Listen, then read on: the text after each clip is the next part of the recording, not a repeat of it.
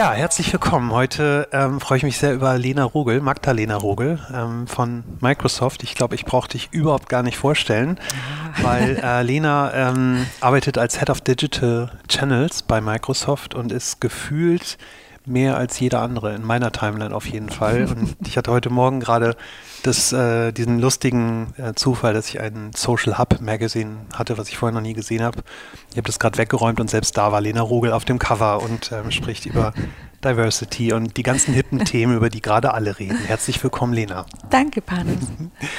ähm, ich habe lange überlegt, was ich dich fragen kann. Und ähm, die erste Frage, die ich dir stellen muss, möchte, ist, welche Frage kannst du selbst nicht mehr hören? ja, es gibt ein paar, die ich nicht mehr hören kann. Ähm, äh, andererseits äh, finde ich es natürlich auch immer schön, irgendwie mit Leuten zu sprechen. Aber es gibt tatsächlich eine Frage, auf die ich so ein bisschen allergisch reagiere mittlerweile, und zwar die Frage, wie ich das denn mache, mit Kindern und als Mutter ähm, so einen Job zu haben. Und die Frage mag ich deshalb nicht, weil sie meinem Mann nie gestellt wird und weil sie grundsätzlich eigentlich immer nur Frauen gestellt wird. Und deshalb bin ich so ein bisschen genervt davon, weil klar, ich finde es wichtig, auch ähm, das zu teilen, wie mein Leben aussieht und wie das funktioniert und wie vielleicht auch Vereinbarkeit aussehen kann. Das finde ich immer toll, finde ich auch spannend von anderen zu lernen. Aber ähm, ich finde, das sollten auch mal die Männer beantworten. Ja, dann tun wir das doch gleich mal. Wie kommt dein Mann mit der Doppelbelastung klar, mit so einer Frau und mit vier Kindern und ich weiß nicht, ist er selbstständig oder ist äh, angestellt? Nee, ähm, also äh, müß, müssen wir ihn natürlich eigentlich selbst fragen. Ich kann, ich kann jetzt nur mutmaßen. Mhm. Ich glaube, er kommt ganz gut damit klar. Mein Mann ähm, arbeitet auch in der Digitalbranche ähm, und äh, bei Payback und macht da Product Management für die App. Und ich glaube, das ist, ist tatsächlich was, was uns beiden ähm, ja ein bisschen hilft, ähm, dass wir beide in der gleichen Branche oder in der ähnlichen Branche unterwegs sind, weil man irgendwie ein Verständnis füreinander hat und auch mal über Dinge sprechen kann kann. Und ähm, ja, das Ganze, was sonst noch dazu kommt, äh, Familie, Reisen, ähm, Dinge, das teilen wir uns irgendwie ganz gut auf. Und ich habe das Gefühl, wir sind da echt ein ganz gutes Team. Und ja, je nachdem eben, wer gerade mehr Stress hat, äh, bekommt vom anderen die Rückendeckung. Mhm. Das, das, klingt, das klingt alles so gut und perfekt. Und ähm, ich habe vor, vor ein paar Tagen einen ganz schönen Tweet gelesen, den ich gerne kurz vorlesen möchte. Und zwar ist es oh, oh. von, äh, es ist nicht von dir. Okay. es ist von äh, Anastasia Umrig, also mhm. Ed Anastasia Umrig. Ja.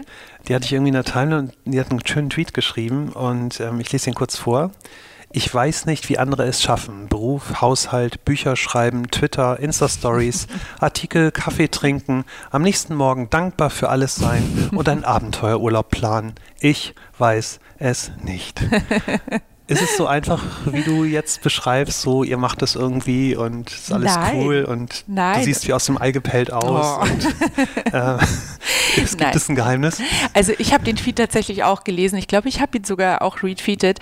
Ähm, nein, es ist überhaupt nicht einfach. Mhm. Und es ist ein ständiges Chaos. Und, und ich sage auch ganz oft, wenn, wenn Leute mich eben Dinge, Dinge fragen, wie das alles funktioniert, sage ich immer, ähm, mein wichtigster Schritt war tatsächlich Chaos zu akzeptieren. Mhm. Weil ich bin bin ehrlich gesagt auch ein ziemlich perfektionistischer Mensch und will dann alles so haben und auch sehr dickköpfig.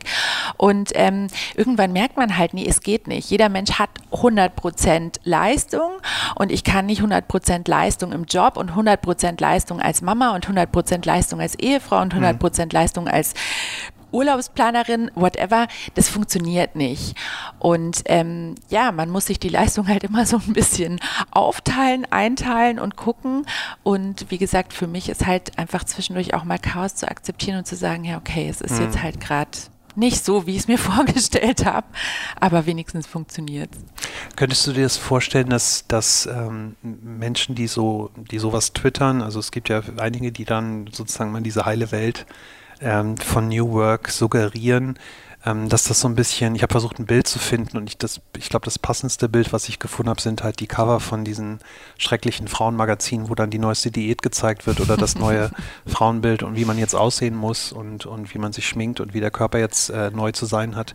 Könntest du dir vorstellen, dass das im Prinzip auch so einen digitalen Druck auslöst, zu sagen, nehmen ein Beispiel, du bist in einem Unternehmen beschäftigt, wo es halt kein Hip New Work gibt und es gibt kein Obst und natürlich schmeckt der Kaffee nicht so toll und es kommt nicht aus der Siebträgermaschine, sondern aus dem Pappbecher und ich muss mhm. sogar dafür bezahlen, ähm, dass, dass das solche Leute unter Druck setzt, wenn sie halt so einen Lifestyle sehen, wie du ihn oft auch zeigst, im mhm. Sinne von heute Berlin, morgen München und nebenbei noch vier Kinder. Also ich äh, stand vor einer halben Stunde auch noch am Wickeltisch und habe gedacht, hoffentlich komme ich pünktlich hierher. Ja. Ich, ich, ich, wüsste gar nicht, wie man das mit noch drei Kindern machen kann. Ja.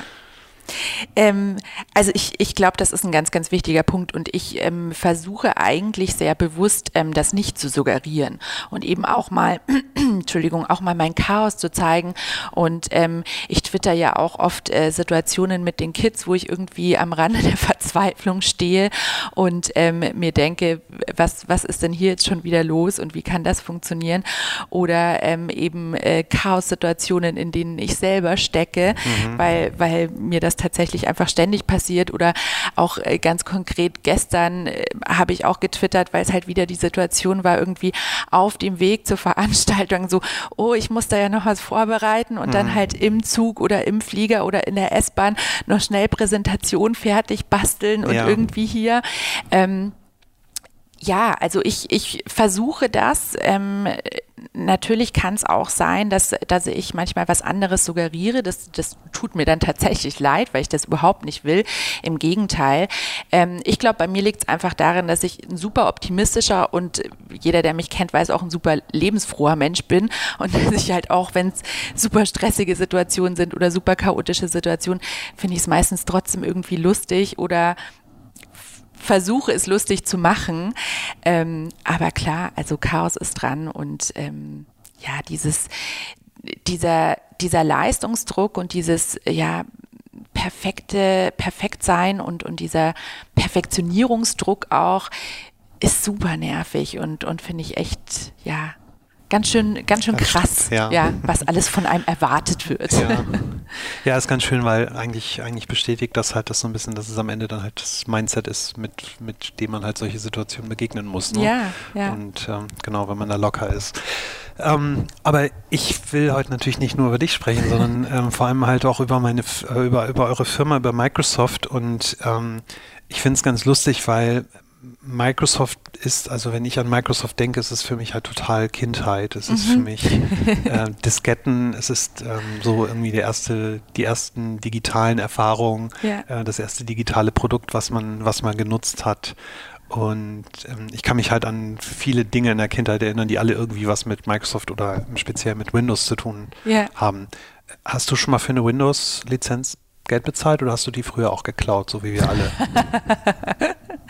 äh, muss ich ganz ehrlich sagen, ich weiß es gar nicht. Ich bin erst relativ spät ähm, mit, mit Computern in Berührung gekommen. Okay. Also ähm, da war, da war schon Software umsonst? Ich, äh, ich kann es dir echt nicht sagen. Also ich weiß, dass wir ähm, zu Hause den ersten Computer hatten, da war ich, ähm, jetzt muss ich kurz überlegen, da war ich zwölf, also muss das ja so 97, 98 gewesen sein. Ähm, den, den hat meine Mutter eben dann angeschafft und davor tatsächlich nicht. Und auch dann habe ich mich lange extrem schwer damit getan. Und ähm, es war immer so, wenn ich irgendwie was mit Computer machen musste, habe ich immer meine Schwester gefragt, weil die hat sich schon früh dafür interessiert und ja, war, war irgendwie so technologisch ganz fit und ich habe immer gesagt, oh nee, kein Bock und will ich nicht und hm, ja, keine Ahnung. Also ich, ich kann es dir echt nicht beantworten. ähm, das ist eigentlich ganz spannend, weil es ähm, war genau die Überlegung, als ich mich vorbereitet habe und ein bisschen gelesen habe, was du machst und so weiter, habe ich mich gefragt, warum, warum du bei Microsoft, weil genau das, ich habe das versucht rauszukriegen, mhm. was ist eigentlich das, ähm, was dich zu Microsoft getrieben hat und nicht zu Miele oder zu mhm. Ikea mhm. oder zu irgendeinem anderen Unternehmen, was höchstwahrscheinlich ähnliche digitale Herausforderungen hat. Also war das Zufall oder war es, weil es München ist? Oder kanntest du jemanden oder was ist da passiert? Ich glaube, es war eine Kombi aus, aus vielen Dingen. Also generell, dass ich irgendwie in der Digitalbranche gelandet bin, war ja auch irgendwie Zufall. Also ich bin ja eben eigentlich Kinderpflegerin und wie ich gerade schon gesagt habe, so mit Technologie und Digitalkram hatte ich früher überhaupt nicht viel am Hut und habe hab halt immer irgendwie, ja, mich, mich drum rumgeeiert, wenn es mal sein musste. Und ähm, ja, also dann äh, war, war ich irgendwann mal in der Online-Medienbranche, eben na, nach dem Kinderpflegejob und ähm, habe da so Social Media für mich entdeckt, fand das irgendwie ganz cool, als es so neu kam und fand es toll, so dass alle Menschen auf der Welt plötzlich miteinander ähm, kommunizieren können und so. Und ähm, dann, äh, also mein letzter Job vor Microsoft war ähm, eben in der Unternehmenskommunikation bei Tomorrow Focus. Und ähm, Tomorrow Focus ähm, war damals ja schon so ein bisschen ein, ein Internetunternehmen. Ähm, also bin ich da schon quasi so ein bisschen in der Internetbranche dann gelandet und ähm, habe dort eben auch Unternehmenskommunikation gemacht, ähm, interne Kommunikation ähm, mit aufgebaut und solche Dinge und habe einfach gemerkt, dass mir das echt voll Spaß macht und dass es eigentlich eine ganz coole Branche ist und dass das gar nicht alles so langweilig ist mit diesem Technologie- und Digitalkram. Und dann ähm, kam bei Tomorrow Focus eben die Phase, dass klar war, ähm, es passiert eine Umf Umfirmierung, also es wird ähm, ein anderes Unternehmen quasi draus, beziehungsweise es wird sich auf den Reisebereich fokussiert. Und da war für mich dann einfach so klar, so, hm, so Reiseunternehmen, oh, irgendwie fand ich jetzt nicht so mega spannend, war, war irgendwie nicht so meins und es war auch relativ unklar, wie meine Rolle dann aussehen würde. Das war ein Holiday Check. Das war genau, so Holiday Zeit. Check genau. Group wurde es dann und ist es auch heute noch. Und ähm, genau, es war einfach unklar, wie, wie meine Rolle aussehen wird. Und ähm, ich war knapp drei Jahre auf dem Job und ähm, habe mir dann so gedacht, naja, also bevor ich da jetzt irgendwie irgendwo reingewurschtelt werde, wo ich mich vielleicht nicht wohlfühle, mhm. gucke ich doch mal, mhm. ähm, was, was sonst noch so geht. Ja. und ähm, tatsächlich, wie, wie du sagst, kannte ich halt einfach jemanden. Also Annalena, die damals ähm, schon bei Microsoft gearbeitet hat, ähm, habe ich über Twitter kennengelernt so der Klassiker das, irgendwie. Das heute so läuft, ja. Mal, mal angeschrieben, mal Kaffee trinken gegangen und wir haben uns super gut verstanden. Und ähm, da, dadurch, dass wir uns so gut verstanden haben, habe ich ihr dann auch irgendwie erzählt und habe sie so ein bisschen eingeweiht, dass ich gerade so jobmäßig am Überlegen bin und am Gucken bin.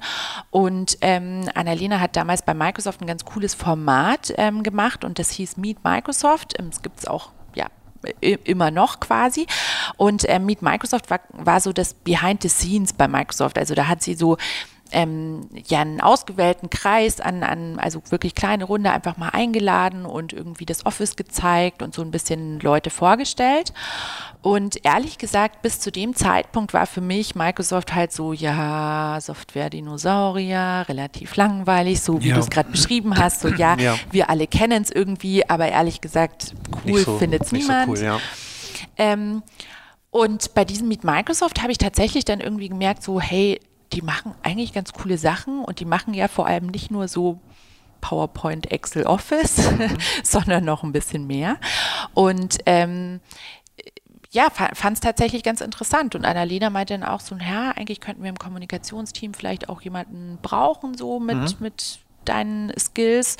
Und ähm, ja, dann, dann kam irgendwie eins zum anderen und dann bin ich da das, gelandet. Würdest du dann sagen, also ich, ich erinnere mich gerade an eine Zeit bei, bei Volkswagen. Ich habe dort mal als Berater gearbeitet und habe da auch eng mit der mit der Kommunikationsabteilung zusammengearbeitet und bei Volkswagen, ich weiß nicht, ob es bei Microsoft auch so ist, da gibt es sogenannte Fachsprecher. Mhm. Ähm, das sind dann im Prinzip auch Leute, die mit der Presse reden, aber ähm, Experten sind. Also die mhm. wissen dann irgendwie, wie das DSG-Getriebe im mhm. Golf 5 äh, mhm. funktioniert und wie viel mhm. Gramm es wiegt, etc. Ähm, die normalen, in Anführungsstrichen, Presseleute sind Presseleute, aber die haben jetzt nicht unbedingt das, das Fachwissen in der Tiefe, mhm. in der es manchmal gefordert ist. Glaubst du, dass das ein dass es einen neuen Typ von Menschen gibt, die für Unternehmen reden? Weil du erzählst es ja so ganz charmant, so nach dem Motto, eigentlich hast du mit nichts zu tun, Microsoft war für dich ein Dinosaurier. ähm, ich gehe jetzt davon mal aus, dass du nicht weißt, wie irgendwie äh, die äh, äh, Serverstruktur bei Microsoft aufgebaut ist. Also korrigier mich. Ähm, glaubst du, dass, dass du sozusagen dieses Fachliche gar nicht mehr brauchst, sondern dass das, dass das Thema, wie man kommuniziert, vielleicht ein viel wichtigeres heutzutage ist? Ich glaube sowohl als auch. Und ähm, wir sind tatsächlich im Team so aufgestellt, ähm, also es klingt jetzt ein bisschen komisch, aber wir haben im Team einerseits Content Captains und einer, einer, andererseits Channel Captains. Ähm, so ist bei uns die Benennung. Aber eigentlich ist es ganz ähnlich, wie du es gerade beschrieben mhm. hast. Also wir haben bei uns im Team ähm, wirkliche Fachexperten, die mhm. auf einem Thema sitzen und ähm, in dem Thema auch relativ tief, äh, relativ tief. Ja, ja, es geht schon. Klang jetzt komisch. Mhm. drin sind.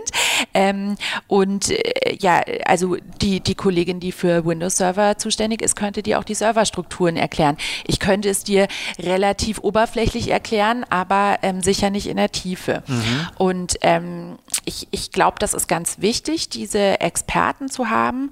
Und ähm, meine Rolle ist aber eine allgemeinere Rolle, weil ich für das ähm, komplette Kommunikationsteam eben auch CVD bin. Mhm. Das heißt, ich habe so einen groben Überblick über alle Themen, aber wenn es jetzt eine Spezialfrage gäbe von einem Journalisten oder du was zu den Servern, Serverstrukturen wissen willst, ja. dann würde ich dich eben an meine Kollegin verweisen. Okay. Gut, das heißt, es ist eigentlich so, dass du im Prinzip wie ein sozusagen wie ein Empfänger der Informationen bist und dann letztendlich intern die richtigen Kanäle findest. Kann es, also Gibt es ein Akzeptanzproblem? Also ich, ich stelle mir das halt auch als Kulturproblem halt vor. Da kommt jetzt plötzlich jemand, der irgendwie nach außen das Unternehmen vertritt und intern ist dann vielleicht jemand, der sich seit 20 Jahren mit den Servern auseinandersetzt, der doch eigentlich alles weiß und dann wird, kommt irgendwie jemand, der jetzt plötzlich nach außen so sichtbar ist. Ist das, gibt das, also gibt es diesen Culture Clash oder weil Microsoft ist jetzt auch kein Startup mehr. Das, ich kann mir vorstellen, dass es da viele Kulturthemen gibt.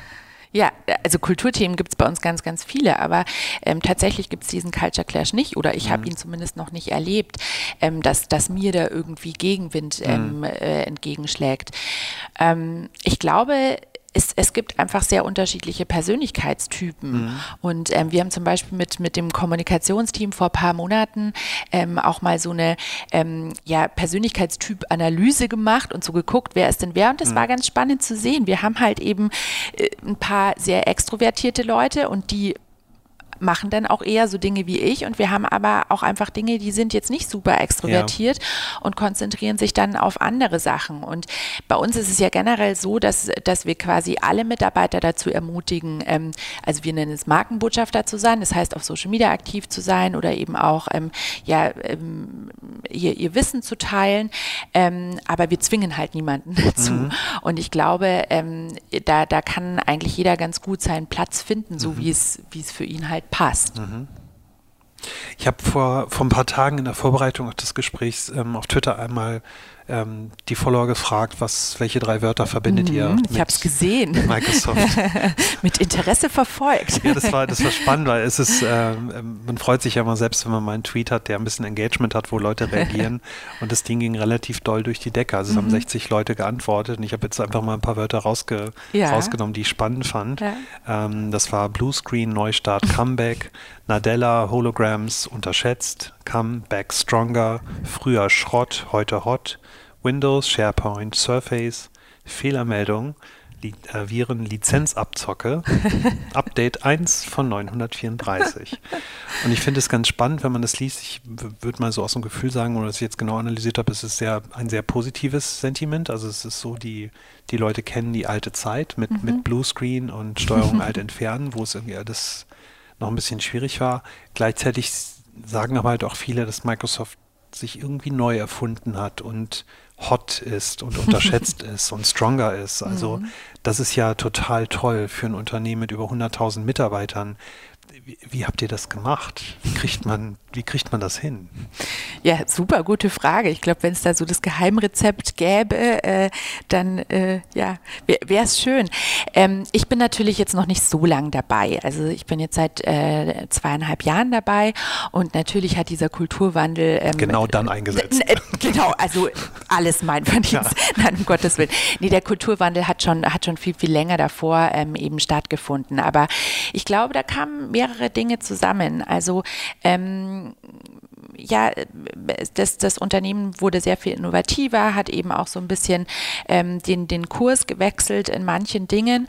Und ich glaube aber, ähm, was tatsächlich jetzt aus, aus meiner persönlichen Sicht, dass am, am allermeisten ausgemacht hat, war tatsächlich der Führungswechsel, ähm, beziehungsweise eben äh, Satya Nadella als CEO, weil er also wenn man, wenn man ihn einmal getroffen hat oder, oder gesehen hat, auch mal, also ich glaube auch Videos helfen da schon ganz schön mhm. weiter, dann merkt man, dass der so eine besondere Persönlichkeit ist mit einer äh, ganz, also man kann die Ausstrahlung gar nicht beschreiben, aber es ist ein wirklich sehr besonderer Mensch, ähm, der auch einfach eine besondere Sicht auf die Welt hat und aufs Unternehmen hat und ähm, da eben so einen Kulturwandel auch angestoßen hat. Und ich glaube halt, die Kultur ist tatsächlich das, das Wichtigste, wenn, wenn Unternehmen so ein Turnaround versucht. Ja. Ähm, und das, das finde ich wahnsinnig beeindruckend, wie, wie er einfach auch Themen setzt und Themen angeht und ähm, ja, da, da auch einfach für, für eine starke Relevanz sorgt. Und ähm, in, in Deutschland haben wir hier Sabine Bendig als CEO und ich muss auch sagen, ich finde einfach Sabine Bendig wahnsinnig großartig. Sie ist ganz, ganz anders als äh, Satya Nadella, aber ähm, sehr beeindruckend als, als Führungskraft, sehr in sich ruhend, sehr klar ähm, und auch einfach sehr klar und deutlich, was Kultur betrifft. Mhm. Und ich glaube, das ist das, was, was sehr viel ausmacht. Und ähm, ja, aber natürlich ist es immer eine Riesenherausforderung, die Kultur dann auch in so ein großes Unternehmen runter zu kaskadieren. Genau, das wollte ich gerade fragen, weil das klingt jetzt natürlich einfach. Das heißt, ähm, es gibt ähm, Vorher war Steve Ballmer der, der CEO, ich würde mal sagen, so ein klassischer amerikanischer äh, Manager. Wir können uns alle an das Developer, Developer, Developer erinnern. Gibt es ein äh, tolles Gift davon. Ja, ich mag das auch sehr und es ist für mich auch so ein bisschen Sinnbild der alten Zeit und ja. natürlich die Dinge, die er über das iPhone gesagt hat und so weiter. Einfach die alte Zeit. Aber ist es wirklich so einfach, einen Charismatiker zu finden, zu sagen, jetzt haben wir einen neuen Chef und der ist cool und der hat unfassbare Ausstrahlung? Also das, das reicht ja nicht. Der, also wie, wie schafft er es, sein, seine Wirkung auch bis in die einzelnen Abteilungen reinzutragen? Mhm. Weil, wie gesagt, ich gehe stark davon aus, dass ihr Leute habt, die lange dabei sind, die schon viel gesehen haben und die halt auch sagen, ja gut, jetzt kommt der neue, mal gucken. Ja. Also wie kriegt man, wie kriegt man diese, diese Menschen bewegt. Mhm. Also das Gute, glaube ich, oder, oder ein wichtiger Punkt ist tatsächlich, dass ähm, Satya Nadella nicht der Neue war, mhm. sondern dass Satya Nadella seit Jahrzehnten bei Microsoft arbeitet okay. und sich wirklich von äh, eigentlich ganz unten nach oben gearbeitet hat. Und ähm, ich glaube, das macht viel aus, weil er, weil er ein ganz anderes Ansehen hat und ähm, weil die Leute einfach wissen, was er weiß und was er kann und was er auch schon geleistet hat und dass er eben nicht nur über Dinge spricht, sondern dass er sie auch versteht und auch ähm, die Strukturen kennt und so.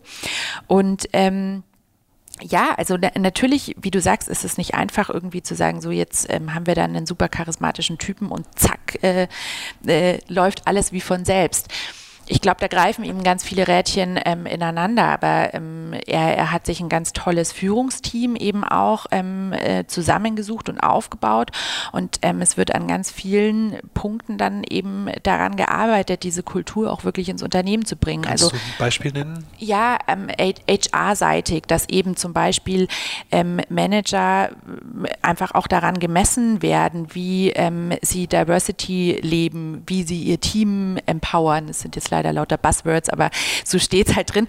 Also mhm. zum Beispiel, wenn wir unsere Zielvereinbarungsgespräche machen, ähm, für dieses Jahr ist da als oberster Punkt ganz fest Diversity. Und den kann kein Manager wegmachen mhm. oder so, sondern der ist da ähm, festgenagelt quasi. Und ähm, ich glaube, das ist eben ganz wichtig, da solche, solche kulturellen Dinge auch ähm, wirklich als Ziele zu setzen und nicht nur ja nach Verkaufszahlen oder sonst wie ähm, KPIs zu mhm. messen. Mhm. Und ähm, natürlich spielt Kommunikation da auch eine sehr, sehr große Rolle. Also ein, ein Beispiel, was ich auch echt super finde, ähm, äh, Satya macht einmal im Monat ein ähm, weltweites Mitarbeiter-QA, wo man eben Fragen stellen kann und wo er sich Zeit nimmt, eine Stunde Video ähm, und ja, man, man sich wirklich austauschen kann. Und ähm, das ist, das ist echt sehr, sehr beeindruckend, wenn man sich das mal anhört und anschaut und auch ähm, die Fragen, die tatsächlich nicht immer so einfach sind. Und klar hat er da auch, auch ein Kommunikationsteam, ähm, was dann bei der Beantwortung unterstützt. Also natürlich beantwortet er jetzt nicht hunderte Fragen selbst, mhm, aber ähm, ja, ich, ich glaube, das sind äh, viele wirklich interessante Punkte und dann tatsächlich auch einfach so Dinge, dass, dass wir jetzt eingeführt haben, dass in den USA eben ähm, bezahlte Elternzeit ist, was in den USA einfach nicht Standard ist und fast kein oder sehr, sehr wenige Unternehmen haben. Und ähm, dass er sogar so weit geht und sagt, ja, also alle Partner oder Zulieferer müssen das quasi auch bieten. Und ähm, hier in Deutschland haben wir jetzt ähm, seit Anfang des Jahres eben auch, dass es ähm, zusätzlich zur, zur gesetzlichen Elternzeit auch noch voll bezahlten ähm, Urlaub quasi gibt. Und zwar für alle Arten von Eltern, also auch wenn es gleichgeschlechtliche ähm, Partnerschaften sind, wenn es wenn ein Kind adoptiert wurde. Und ähm, dass man eben auch voll bezahlten Urlaub bekommt für die Pflege eines Angehörigen, mhm. also wenn man die Eltern, die eigenen oder wie auch immer, sowas kann ja kann ja immer mal passieren. Und ähm, sowas finde ich macht einfach kulturell auch wahnsinnig viel aus, weil man merkt, hey, das Unternehmen steht auch hinter meiner Familie und hinter mir als Menschen und ähm, ja. Ist das, ähm, also ich finde es total toll, ähm, gar, keine Frage. Mir kommen, mir kommen diese Dinge ganz oft so ein bisschen so ein bisschen nachgemacht vor. Vielleicht ist das ein bisschen merkwürdig, dass ich das sage, aber diese, diese Dinge, die du beschreibst, die gibt es ja schon lange bei Facebook und bei Twitter und bei Google. Und ganz oft habe ich das Gefühl, dass Unternehmen sich so ein bisschen an diesen, an diesen neuen digitalen ausrichten und sozusagen diese, diese Coolness halt auch übernehmen ähm, wollen. Ich hatte ein ganz, schön, ganz schönes Erlebnis letztes Jahr. Da war ich in einem großen deutschen Konzern und dann habe ich eine Führung bekommen und dann sagte mir der Abteilungsleiter, so nach vielen Jahren, wir haben jetzt auch Großraumbüros und ich war damals noch bei Twitter und das war lustig, weil bei Twitter ist gerade der Trend wieder in die andere Richtung mhm. zu sagen, wir haben viel gelernt, Großraum war eine gute Zeit, aber ähm, es, wir haben halt auch gelernt, dass, dass die äh, Produktivität darunter leidet. Mhm. Das heißt, dort gibt es gerade wieder bei den hippen, coolen Unternehmen genau den Trend in die andere Richtung und dass dieser, dieser deutsche Konzern war ganz stolz, dass er ein Großraumbüro hatte. Mhm. Ähm, Meinst du, dass das die wirkliche Überzeugung ist oder ist das, ähm, ist, macht man das gerade so? Ja, ich, ich verstehe den Punkt total, weil das natürlich oft so aussieht, als ja, ähm, ahmen, ahmen jetzt viele Leute eben die, die von dir genannten Unternehmen nach. Ähm, ich, ich kann mit voller Überzeugung sagen, dass es bei uns nicht so ist. Also wir ähm, haben, haben ja ein, zum Beispiel, wenn du jetzt Großraum sagst, ein, ein sehr gelebtes Großraumkonzept, mhm. aber eben ein auch sehr spezielles und anderes Großraumkonzept, was bei uns wahnsinnig gut funktioniert. Ähm, wir arbeiten ja zum Beispiel auch super frei, was ja. kein anderes Unternehmen hat. Also ähm, wir arbeiten eben nach ähm, Vertrauensarbeits Zeit- und Vertrauensarbeitsort, was wirklich heißt, dass jeder arbeiten kann, wann und wo er will. Und ähm, da unterscheiden wir uns ja sehr von den von ja. dir genannten Unternehmen. Ähm, ich, ich glaube, es, es ist kein Zufall, dass es auch bei vielen Themen Parallelen gibt, weil es einfach wichtige Themen sind und weil es Themen sind, die ein Unternehmen zukunftsfähig machen. Und ähm, dass, dass das dann mehrere machen, um erfolgreich mhm. zu sein, glaube ich, ist auch kein Zufall. Das heißt, wenn es jetzt mal darum geht zu sagen, okay, wie kann sich ein, ein Unternehmen neu erfinden, sozusagen an die neue Welt anpassen, würdest du sagen, es ist überhaupt, überhaupt nicht schlimm. Also man muss nicht unbedingt extrem innovativ sein und no, nochmal ein neues Arbeitszeitmodell ähm, erfinden, sondern sozusagen die etablierten Dinge kann man ruhig kopieren. Mm. Ja, also äh, ko kopieren finde ich immer schwierig, komplett kopieren, aber natürlich kann man sich Dinge abschauen, also so wie wir es ja jeden Tag im Alltag auch mhm. machen. Also man schaut sich an, wenn jemand irgendwie was Cooles macht und, und wenn man irgendwie Vorbilder hat und sagt, hey, das ist super, das probiere ich auch mal aus.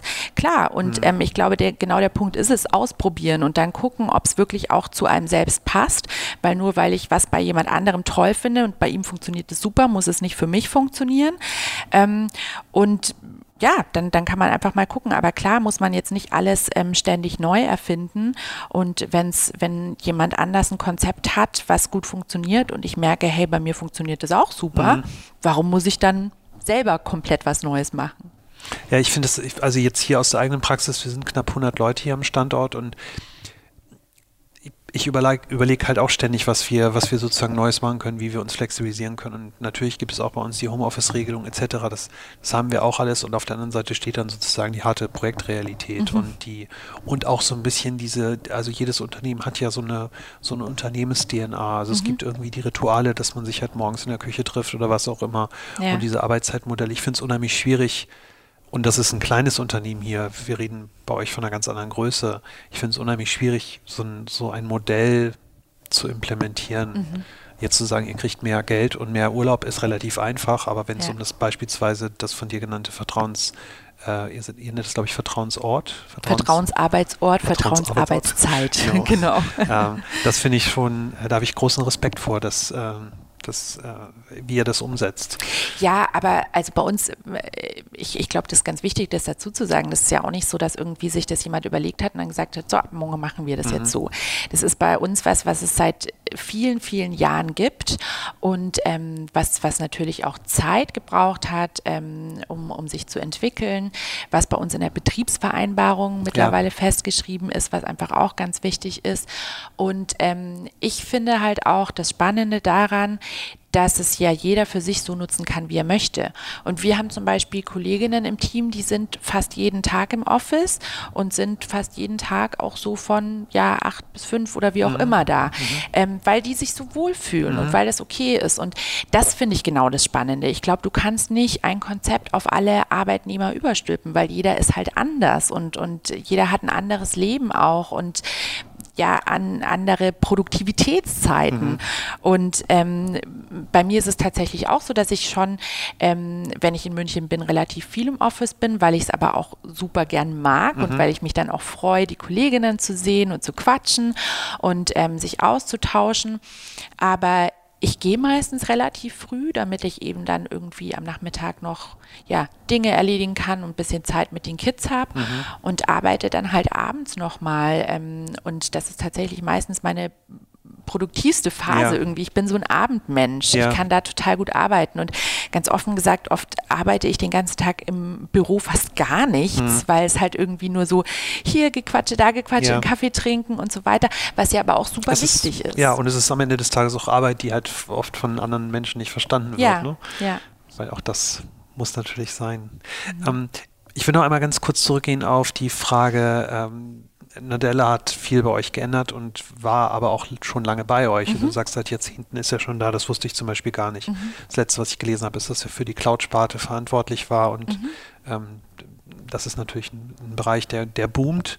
Ähm, ich frage mich, warum das zum Beispiel ein Unternehmen wie Volkswagen nicht hinbekommt. Auch dort, wenn man sich dort die Karrieren anguckt, von denen überwiegend Männern leider, die im Vorstand sind, das sind auch alles Leute, die seit 20 Jahren bei VW sind und dann mhm. kommt halt der Müller oder der Dies oder der wer auch immer, aber irgendwie habe ich das Gefühl, dass die, wenn man jetzt mal fragen würde, was sind die drei Wörter, die ihr mit Volkswagen verbindet, da würde nicht Comeback Stronger als mhm. Antwort kommen, wäre meine Vermutung.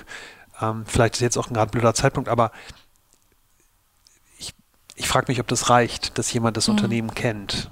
Oder ist es auch ein Wert, von außen zu kommen? Also habe hab ich jetzt ehrlich gesagt gar keine Antwort drauf. Ähm, ich, mir mir fällt es wahnsinnig schwer zu beurteilen, wie das bei Volkswagen ist, weil dafür kenne ich das Unternehmen mhm. natürlich viel zu wenig und, und kann es viel zu wenig beurteilen. Mhm. Ähm, was aber, glaube ich, klar ist, es ist eine komplett andere Branche. Mhm. Und ich glaube schon, dass es ähm, natürlich für uns, wir sind in der Digitalbranche, wir sind in der Innovationsbranche ja. einfach und für uns ist es ganz, ganz wichtig, auch selbst innovativ zu sein. Und wir ähm, verkaufen ja mit unseren Produkten digitale Transformation. Ähm, und wir müssen das einfach auch selbst können. Also das, das ist ja quasi der Proof, weil ja. sonst würde uns das niemand abnehmen. Also ja. sonst würden die sagen, naja, also sorry, schaut euch mal euer Unternehmen an, das, dann kaufe ich auch nicht eure Produkte. Also weißt du, ich glaube, es ist so, tatsächlich gleichzeitig einfach auch ein Showcase. Mhm. Und ähm, wenn man bei uns in, in München ins, ins Office kommt, was ja das Headquarter in Deutschland ist, dann merkt man das auch. Also klar ist das natürlich alles auch, wir, wir wollen zeigen, was, was wir können und was wir machen und mhm. was unsere Technologien und Produkte mhm. und Hardware und Software, was das möglich macht. Mhm. Und ähm, das macht es für uns natürlich auch relativ einfach. Volkswagen jetzt, ähm, Auto, ja, muss man sich fragen, wie sieht es aus in Zukunft? Mhm. mhm. Ist jetzt natürlich eine komplett andere Branche und deshalb, ja, einfach auch ein komplett, komplett andere Herausforderung. Also wie gesagt, da bin ich, glaube ich, die falsche, es mhm. zu beurteilen. Ja, ich finde es immer ganz spannend. Also die, die Herausforderung, die das Unternehmen halt hat, finde ich, also finde ich spannend. Ihr habt da auch keine Antwort drauf. Mhm. Bin auch sehr gespannt, wie das, wie das, äh, wie das weitergeht, weil diese, diese tiefgreifenden industriellen Veränderungen natürlich wirklich Wahnsinn sind, gerade für so ein großes Unternehmen. Ja. Darauf zu, zu reagieren. Ähm, du hast vorhin ein kurzes Wort Diversity ähm, mhm. in den Mund genommen. Ich muss einmal kurz mit dir darüber sprechen, obwohl das alle anderen schon getan haben. Ich würde dir aber gerne eine andere Frage stellen. Und zwar, wir haben oft Unternehmen, die, die klassisch aus dem Mittelstand kommen, wo, wo es inhabergeführte Unternehmen sind, mhm. wo ähm, ja sozusagen klassische Unternehmenslenker ähm, mhm. noch das Sagen haben. Wie würdest du so einem gestandenen deutschen Mittelständler, der sagt, ich weiß, wie es läuft, wie würdest du dem das Thema erklären und wie würdest du ihm, warum, was sind die Tipps, die du ihm geben würdest, es einzuführen oder auch mhm. warum? Ja, Wahnsinnig schwierig. Thema. Ja, riesiges Thema. Das ist natürlich auch so ein bisschen die Frage, was versteht man unter Diversity? Also ist, ist es jetzt Gleichberechtigung zwischen Mann und Frau oder geht es um LGBT, geht es um ähm, Inklusion, was auch immer. Ähm, was ich einfach erlebe, ist, dass es für die Leute ganz, ganz wichtig ist, das wirklich persönlich zu verstehen und ein persönliches Gefühl dafür zu bekommen. Und ich erlebe sehr oft, dass ähm, ja, sich da ganz viel entwickelt, wenn Leute Eltern werden, also sei es Männer oder Frauen. Aber da ändert sich ganz viel, vor allem wenn man ähm, ein Kind bekommt, was quasi ein anderes Geschlecht hat. Und ähm, Simone Menne hat da ähm, kürzlich in einem Interview was, was gesagt, was es eigentlich auf den Kopf trifft, weil sie meinte, dass sie irgendwie mit jemandem mal ganz lang diskutiert hat, ähm, ob man da jetzt betriebliche ähm, Kinderbetreuung oder äh, Betriebskita, irgend sowas war es, einführen soll und so. Und das war, wurde rumlaviert und so weiter und so fort. Und dann hat sie gesagt, Mensch, Sie haben doch selber Töchter. Mhm. Wollen Sie nicht, dass Ihre Töchter auch die gleichen Chancen mhm. haben? Mhm. Und dann war die Diskussion relativ schnell beendet. Und ähm, ich glaube, das ist ein wichtiger Punkt, dass man erstens mal es Leuten nicht übel nimmt, wenn es ihnen schwerfällt, das zu verstehen, mhm. weil, also jetzt ganz klar gesagt, so ein typischer weißer Mann, der hat halt so ein bisschen die Joker-Karte gezogen und mhm. für den ist es schwierig zu verstehen, wa warum es da denn ein Problem Klar. gibt. Und ähm, deshalb glaube ich, ist es, also darf man das auch nicht verurteilen, weil er spürt dieses Problem nicht und, und er merkt Klar. es nicht. Und ich glaube einfach, man, man sollte einen, versuchen, einen persönlichen Bezug zu schaffen oder ein möglichst ähm, klares Beispiel zu geben und zu zeigen, warum es wichtig ist. Und Gott sei Dank gibt es ja mittlerweile auch genügend Studien von McKinseys und so weiter, wo dann vielleicht auch so jemand, der dann halt eher den Unternehmensberatern ja. glaubt, dann sagt so, na gut, wenn das da in der Studie dann, steht, dann dass mein Unternehmen erfolgreich erfolgreicher ist, dann äh, stimmt es vielleicht doch. Ja. Also ich glaube, es ist eine Kombi aus, aus äh, diesen beiden Sachen. Einerseits eben, wie gesagt, den persönlichen Bezug schaffen und, und das wirklich ja, greifbar machen und auf der anderen Seite gerne dann natürlich auch mit wissenschaftlichen Dingen unterlegen. Und ich bin super froh, dass, dass es mittlerweile genug Statistiken dazu gibt. Mhm. Ja, es ist interessant, was du sagst. Ich ähm ich habe persönlich selbst auch die Entwicklung gehabt. Also ich mhm. bin vor zwei Jahren ja Papa geworden und das hat viel mit mir gemacht. Mhm. Also ich habe ein ganz anderes Verständnis für, für die Themen und wenn mich früher Umweltthemen weniger interessiert haben, mhm. also ich würde mich jetzt gar nicht als irgendwie Öko oder sowas ja. ähm, bezeichnen, mache ich mir heute darüber Gedanken, weil ich halt denke, okay, ich bin irgendwie noch äh, 20, 30, wenn es gut läuft, 40 Jahre hier. Ähm, und dann ist, ist, ähm, ist meine Tochter halt gerade erst ähm, 30, 40, mhm. also und da hat sie noch ein bisschen Zeit vor sich, deswegen fängt man an, über diese Dinge anders zu denken. Ja. Und was mir auch aufgefallen ist, ist bei Spielzeug, bei Liedern und alles das, was Kinder halt umgibt, wenn man da halt einmal sensibilisiert wurde, ich wurde da auch durch deine Schwester ein bisschen sensibilisiert, viele Grüße an Laura an dieser Stelle, ähm, fällt einem fällt einem das plötzlich auf. Finde das, ja. Ganz, find das ganz spannend. Vielleicht ist das ein guter Weg. Ja, absolut. Und ich, ich glaube tatsächlich auch, dass, dass das ein Grund dafür ist, warum das ähm, bei Microsoft in den letzten Jahren so an, an Stellenwert gewonnen hat, weil ähm, Satya Nadella eben kein weißer Mann ist mhm. und aus einer ganz anderen Kultur auch ja. kommt und einfach äußerlich sehr offensichtlich ähm, ja eben aus einer anderen Kultur ist und ähm, er, er hat einen schwerbehinderten Sohn mhm. und auch das ähm, glaube ich, also aus meiner Sicht hat das einen, einen großen Impact darauf gehabt, warum Microsoft ähm, so einen starken Fokus auch auf Inklusion gesetzt mhm. hat. Also dass eben Dinge, die wir entwickeln, inklusiv sind und, und ähm, ja, auch Leute eben mit Einschränkungen, die die Sachen nutzen können. Also wir haben jetzt zum Beispiel vor ein paar Wochen für Xbox einen neuen Controller rausgebracht, so ein Pad, was, was ja eben Leuten hilft, die, die eine schwere Behinderung haben, mhm. die halt mit diesem kleinen Controller, mit den kleinen Knöpfen nicht umgehen können. Okay. Und ähm, sowas finde ich, finde ich sehr, sehr spannend und ich glaube auch da ist es tatsächlich viel der persönliche Bezug. Mhm.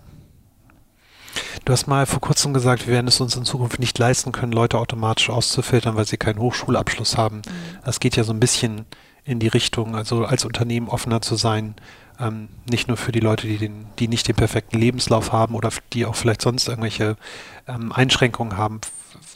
Warum siehst du das so? Heißt das, dass wir in Zukunft nur noch Leute haben, die nicht studiert haben? Nee, um Gottes Willen. Also ich glaube einfach, äh, die, die Mischung macht's. Aber ähm, warum ich das gesagt habe, ist, dass, dass wir vor diesem oder teilweise schon in diesem War of Talents sind. Mhm. Ähm, das ist ja jetzt auch nichts Neues und ähm, ja, äh, Haken am, am Buzzword-Bingo.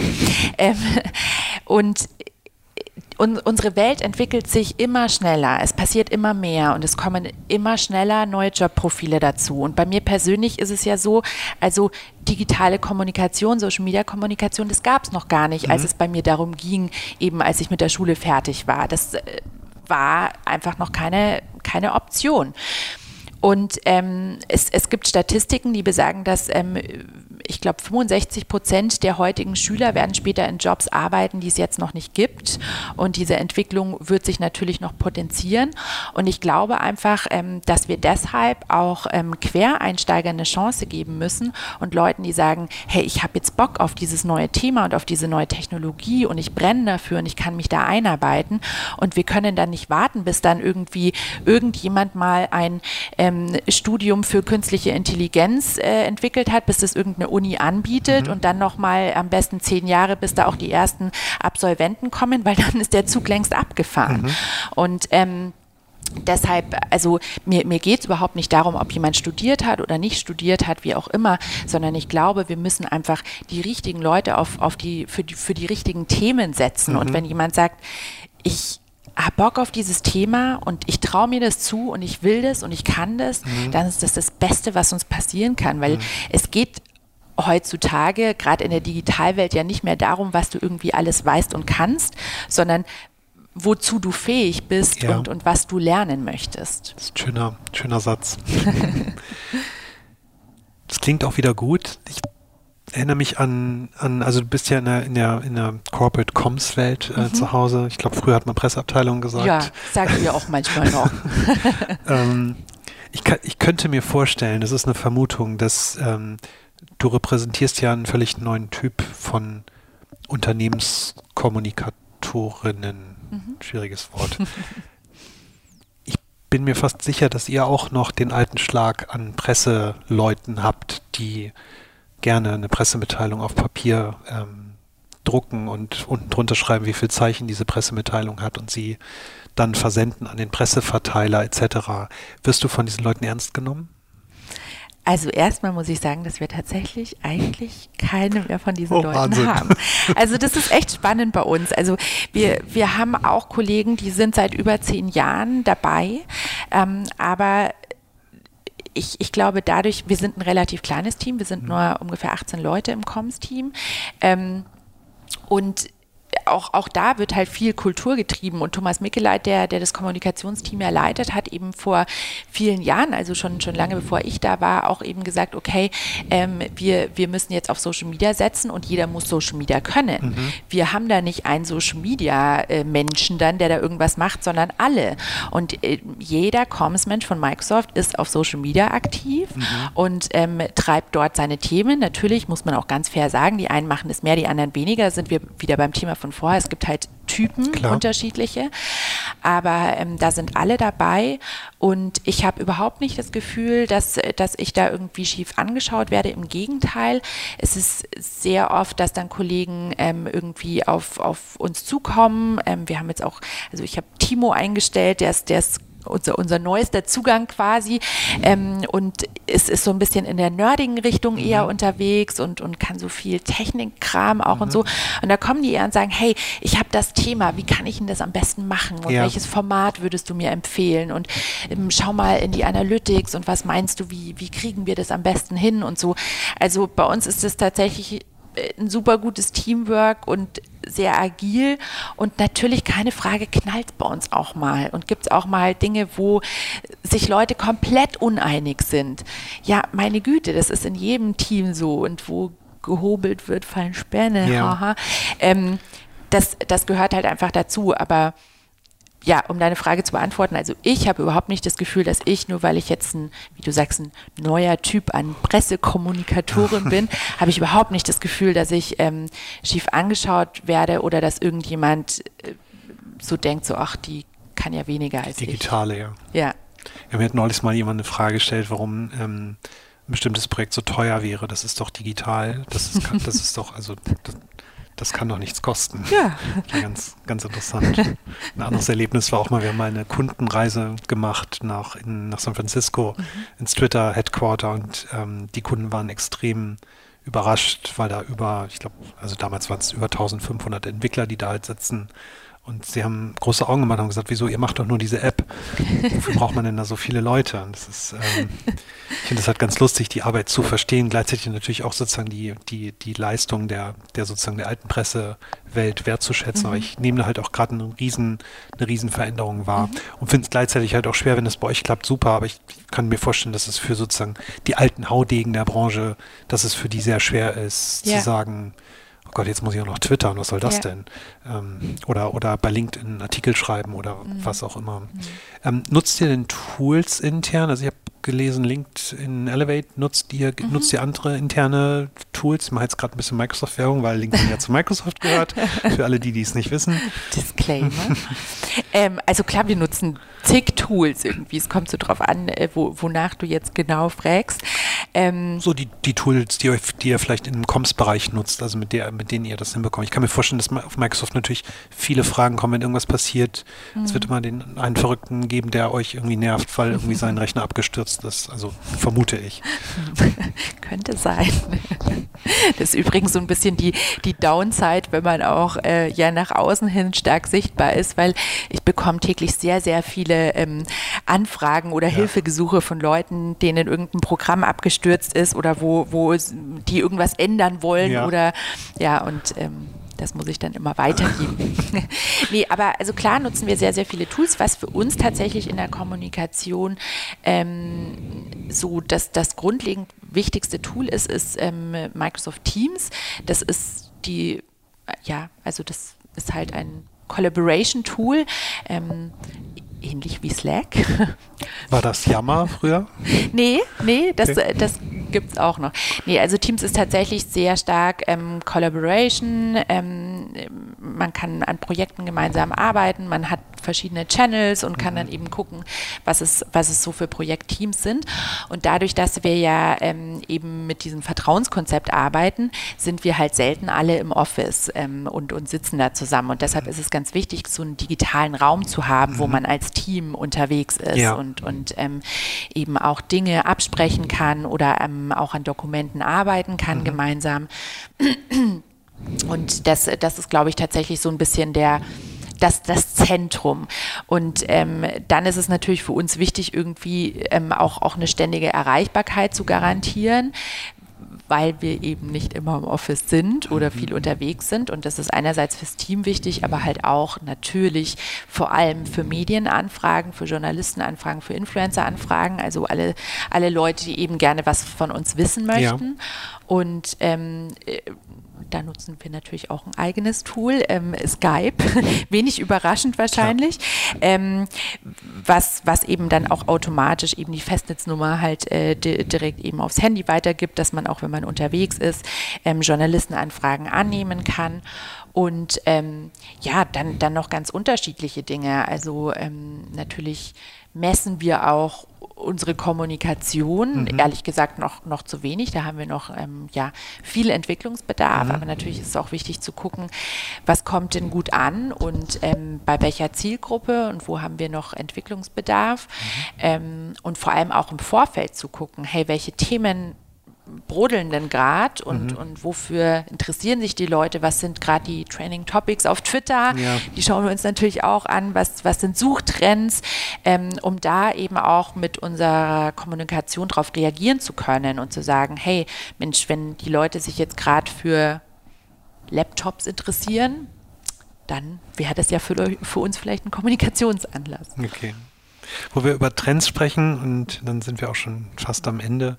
Ähm, es gab mal die Mission vor vielen, vielen Jahren von, von Microsoft, die sagte, wir wollen das Thema PC demokratisieren mhm. für, die, für die Menschen. Und ich habe von, von Brad Smith gelesen, ich glaube, das ist euer Chef Justiziar, mhm.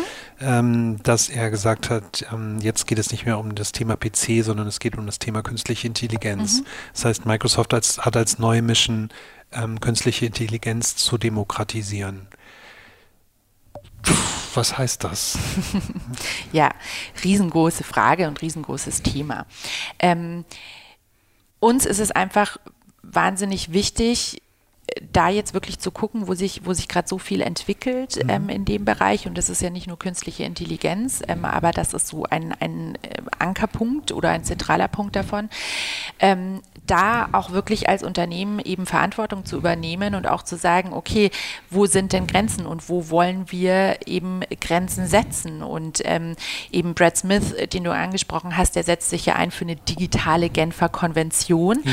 um eben da äh, ja auch Rahmenbedingungen zu schaffen. Und es ist großartig, was wir für Entwicklungen haben, gerade im Bereich künstlicher Intelligenz. Und das wird unser Leben so oder hat, hat das Potenzial, unser Leben und unsere Arbeitswelt wahnsinnig zu verbessern.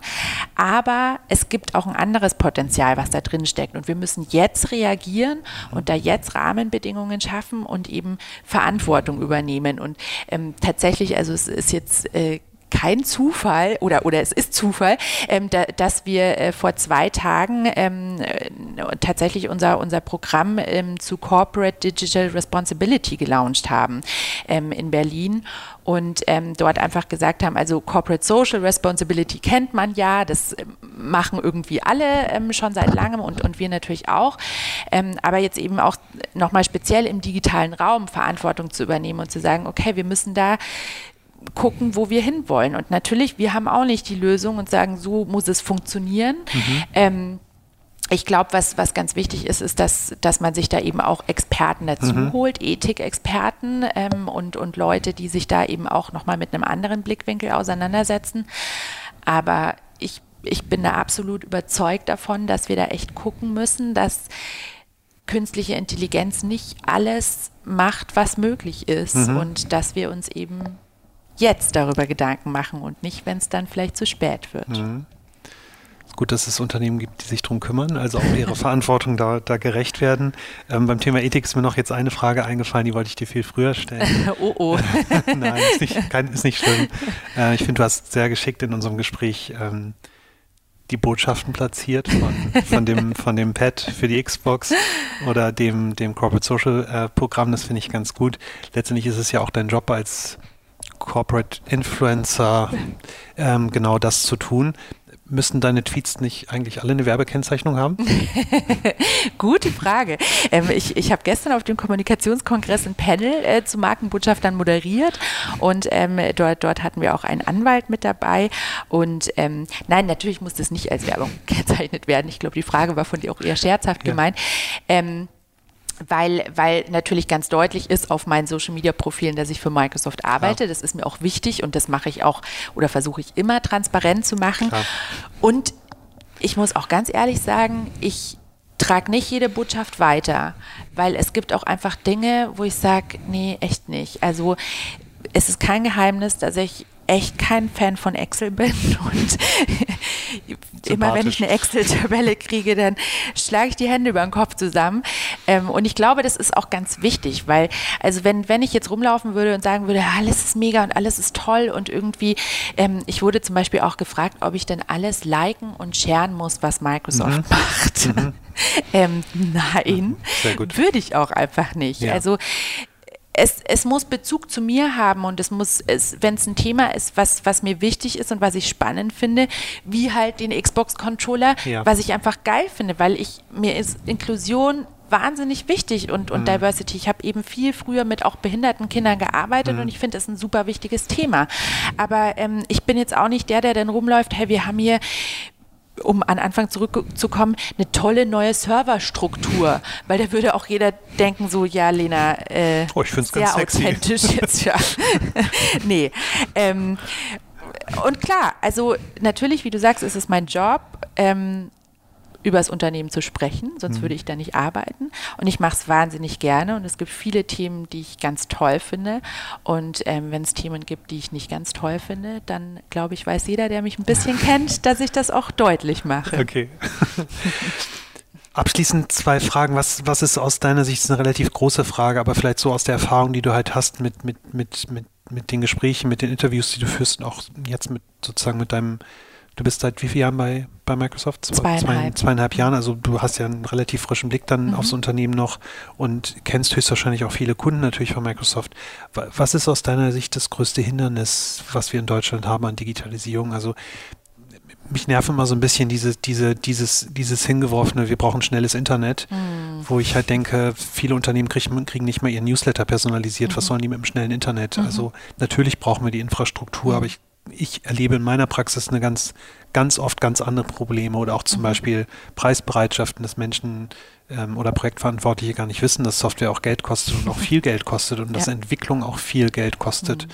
und dass man heute nicht mehr eine Webseite für 5000 Euro programmieren kann, ja. sondern dass das halt einfach teurer ist. Was würdest du sagen, was sind die größten Probleme? So ein, zwei, wo du halt sagst, da müssen wir irgendwie ran. Ja, also aus meiner Sicht ist tatsächlich das größte Pro Problem Kultur. Mhm. Ähm, die Leute denken, irgendwie, wenn sie in crazy Technologien investieren und wenn sie tolle neue Tools einführen, dann muss das jetzt funktionieren mit der digitalen Transformation, weil wir haben jetzt hier alles digital gemacht und wir haben jetzt das tollste, teuerste Tool gekauft, ähm, muss gehen. Und ich glaube, es ist ganz, ganz relevant, dass man den Unternehmen und dass man den Menschen bewusst macht, dass es zuallererst um eine Kultur geht, weil digitale Transformation ist halt einfach eine Veränderung. Also man kann ja mal die Buzzwords ein bisschen beiseite schieben und sagen, Transformation ist gleich Veränderung mhm. auf Deutsch. Und Veränderung, das geht uns allen so, das macht einfach immer erstmal Angst. Mhm. Und oder Angst, ja, manchen macht es Angst, aber die meisten fühlen sich erstmal unwohl, weil wenn was anders ist, dann ist es halt nicht so, wie ich es kenne und wie mhm. ich es schon immer gemacht habe. Mhm. Und ich glaube, das ist super wichtig, sich, sich das einfach mal bewusst zu machen, dass eine Veränderung schwierig ist mhm. und dass es nichts oder dass es wenig Menschen gibt, die sagen, juhu, Veränderung, ich bin dabei. ja. ähm, und deshalb glaube ich, ist es so wichtig, auf, auf die Kultur zu setzen und da wirklich ja bei den Menschen anzusetzen und die Menschen mitzunehmen. Und ähm, ja, die Technologie ist natürlich auch wichtig, aber der Mensch steht vor der Technologie. Okay. Abschließend letzte Frage. Gibt es einen Trick, wenn du jemanden vor dir hast, der aus der alten Zeit kommt und sagt, das, was die Lena da alles macht, das ist doch alles irgendwie Quatsch und digital und Kokolores und was ich schon für, für Begriffe gehört habe in meinem Leben, ähm, die, die sozusagen die Zukunft ähm, versuchen in Frage zu stellen. Gibt es, mhm. gibt es irgendeinen Trick, einen, einen oder eine analoge ähm, sozusagen ins Licht zu ziehen? Mhm. Ähm, also ich, ich glaube, das hat jetzt gar nichts viel mit ähm, analog und digital zu tun, sondern ich glaube, das ist so sowas grundsätzlich, wenn zwei unterschiedliche Pole aufeinandertreffen und das hat man ja in zig Situationen im Leben, ähm, im politischen zum Beispiel auch ja. manchmal sehr. Und ähm, ich, ich glaube, wenn, oder, oder zumindest ich verhalte mich so, wenn mir jemand gegenüber sitzt, wo ich merke, der ist komplett anderer Meinung als ich und der ist auch vielleicht erstmal so anti, ähm, dass ich tatsächlich versuche, mich gedanklich jetzt in den reinzuversetzen und zu überlegen, wie fühlt er sich jetzt gerade mhm. und ähm, was geht in dem vor. Und ich, ich interessiere mich halt echt wahnsinnig für Menschen. Das liegt vielleicht auch an meiner ersten Ausbildung, ähm, dass dass ich es wahnsinnig spannend finde, wie Menschen funktionieren und ähm, was, was in Köpfen vorgeht mhm. und warum sich Menschen in Situationen oder anderen Menschen gegenüber so verhalten.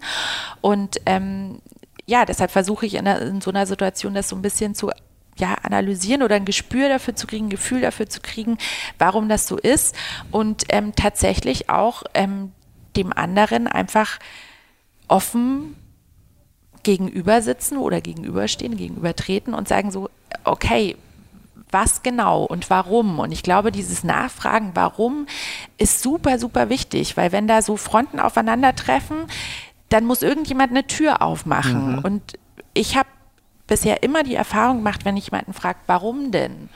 Warum bist du da jetzt dagegen? Und nicht auch gleich die Anti-Haltung ja. einnehmen, dann ergibt sich fast immer ein Gespräch und natürlich ist es nicht immer so, dass man am Ende des Gesprächs dann Hand in Hand ähm, dem Regenbogen entgegenhüpft oder so. Aber ich glaube, es ist halt wichtig, das Gespräch zu suchen, Kommunikation, oh mhm. Wunder. Ähm, ja, und eben, wenn du jetzt ganz konkret fragst, digital, analog, ähm, ich finde es wichtig, den Leuten eben zu zeigen, was ich mache, ihnen, ihnen tatsächlich auch zu zeigen, hey, wie das funktioniert, was dahinter steckt. Und wie du sagst, also viele Leute verstehen einfach gar nicht, was für eine Arbeit, was für ein Aufwand auch hinter Dingen steckt und ähm, aber auch, was für ein Output man bekommen kann. Ja. Und ähm, ja, ich, ich glaube, Kommunikation ist alles. Sehr gut. Ein sehr schönes ähm, Schlusswort. Jetzt können wir beide Hand in Hand den Raum verlassen, dem ja. Regenbogen entgegenreiten. äh, mir hat das Gespräch super Spaß gemacht. Mir ich äh, finde es äh, wirklich spannend, ähm, zumal mit Microsoft irgendwie jeder was anfangen kann. Jeder hat davon ein Bild im Kopf und ich, ich bin sehr, sehr gespannt, wie sich Microsoft ähm, weiterentwickelt. Und ich muss gestehen, ich beschäftige mich seit, seit kurzem mit dem Gedanken, auch äh, mal wieder Microsoft Hardware selbst zu nutzen. Oh. Und ähm, das ähm, ich, ich finde es, find es extrem spannend, was, was passiert und es hat mir, wie gesagt, Spaß gemacht. Mir ähm, auch, danke. Und äh, freue mich sehr, dass du da warst und herzlichen Dank. Danke, Panos.